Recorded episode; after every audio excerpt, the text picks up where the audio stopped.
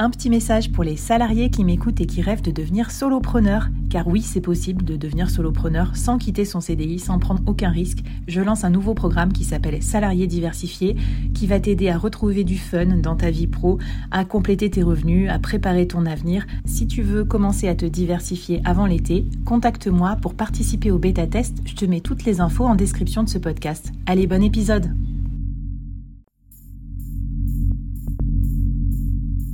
À quoi ressemblerait ton business si tu pouvais être épaulé par les meilleurs experts?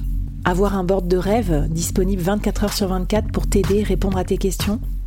Je suis Flavie Prévost et ce board, je l'ai créé pour toi dans ce podcast. Tu es dirigeant, entrepreneur, freelance ou tu vas bientôt te lancer? Ne reste pas tout seul dans ton coin. Inspire-toi des conseils des meilleurs chaque jour par ici, à mon micro. Et si tu l'oses, on te mettra au défi parce que nous, ce qu'on aime bien, c'est te faire progresser vite et bien. Alors bienvenue à toi, bienvenue dans ton board et bon épisode.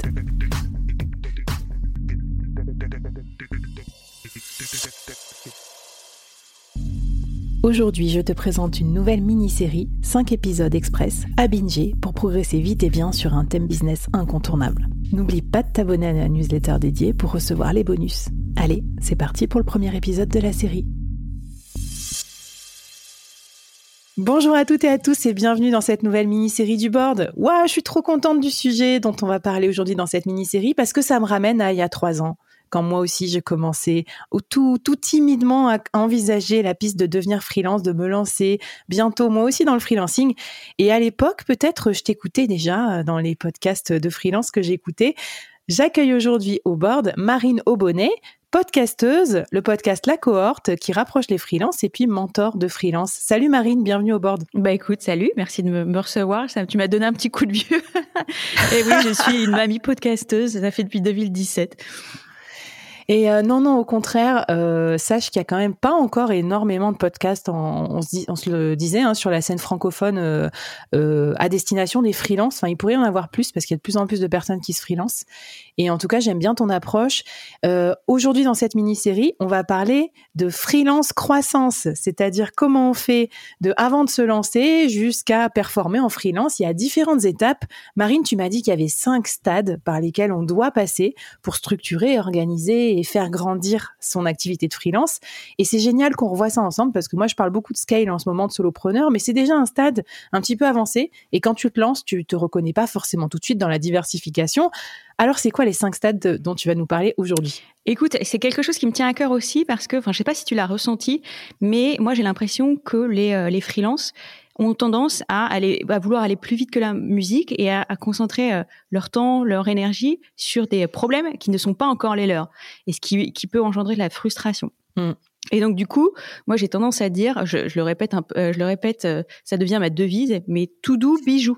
C'est-à-dire qu'en fait, il faut être lucide sur où on en est dans son parcours de freelance et euh, en fonction de son stade de développement, identifier les priorités qui vont avec, les enjeux qui vont avec, pour pouvoir passer mmh. euh, au cap suivant et ensuite euh, s'intéresser aux, enjeux qui, correspondent à, ce cap suivant. Donc moi, j'ai identifié cinq phases de développement. On peut, alors voilà, parce que aussi quand on se lance en freelance, on se dit c'est trop cool, la liberté, pas de cadre, je trace ma propre route. Oui et non, parce que bah oui, parce que on invente son, on, on peut s'inventer un métier. Il y a plein de choses qu'on peut inventer. En revanche, il y a des étapes de développement par lesquelles on va tous passer on va mettre, on va, on va s'attarder plus ou moins longtemps dans chacune de ces phases, mais en tout cas, je pense que c'est important de les avoir bien en tête et euh, de pas les euh, de pas les ignorer et de pas vouloir forcément voilà tu vois enfin je, tu l'ignores pas on parle beaucoup de solopreneuriat en ce moment euh, scaler son business euh, faire péter son chiffre d'affaires. Bon bah ça il y a quand même quelques étapes préalables avant d'en arriver là. Donc ces fameuses mmh. étapes allons-y. J'en ai, ai, identifié cinq. Donc la préparation celle où on se dit que bah, peut-être qu'on va développer après non? Non, mais on va, on va commencer tout de suite alors, puisque tu me parlais euh, de faire péter son business. Avant de le faire péter, il faut se lancer. Et la première phase dont tu voulais me parler et euh, pour laquelle tu as pas mal de conseils à nous donner, c'est une phase euh, où vous vous reconnaîtrez peut-être parce que j'enregistre souvent des, des, sujets comme ça, side preneur ou alors avant de se lancer ou salarié entrepreneur, salarié freelance. C'est la phase de préparation. Alors, c'est quoi cette phase? Euh, Raconte-nous un peu la vie du freelance à ce moment-là. Qu'est-ce qu'il faut faire? Qu'est-ce qu'il faut pas faire? Ouais. Alors, la, la, phase de préparation, pour moi, elle commence assez vite à partir du moment où on se dit tiens, tiens, tiens, je deviendrai bien freelance. Et en fait, c'est une idée qui va prendre de plus en plus de place dans nos têtes on va commencer à se renseigner sur des aspects admin, euh, réfléchir à ce qu'on pourrait vendre, à un métier éventuellement. Et on peut, euh, pour moi, il y a un grand danger à ce moment-là, c'est de se surpréparer et donc de procrastiner.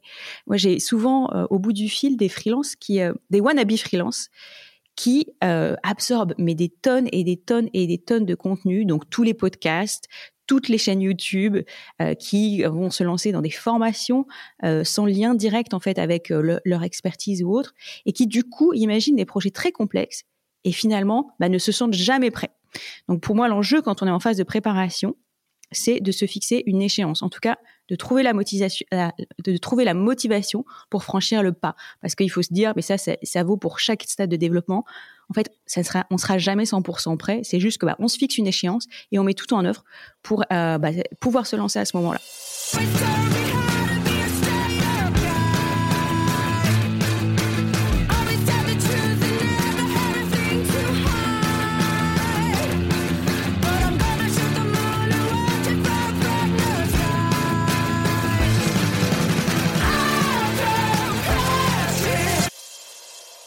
Écoute, c'est génial ce que tu dis, le coup de l'échéance, parce que tu vois, j'aurais pas forcément pensé. C'est peut-être le petit coup de pied aux fesses dont on a besoin quand on veut se lancer.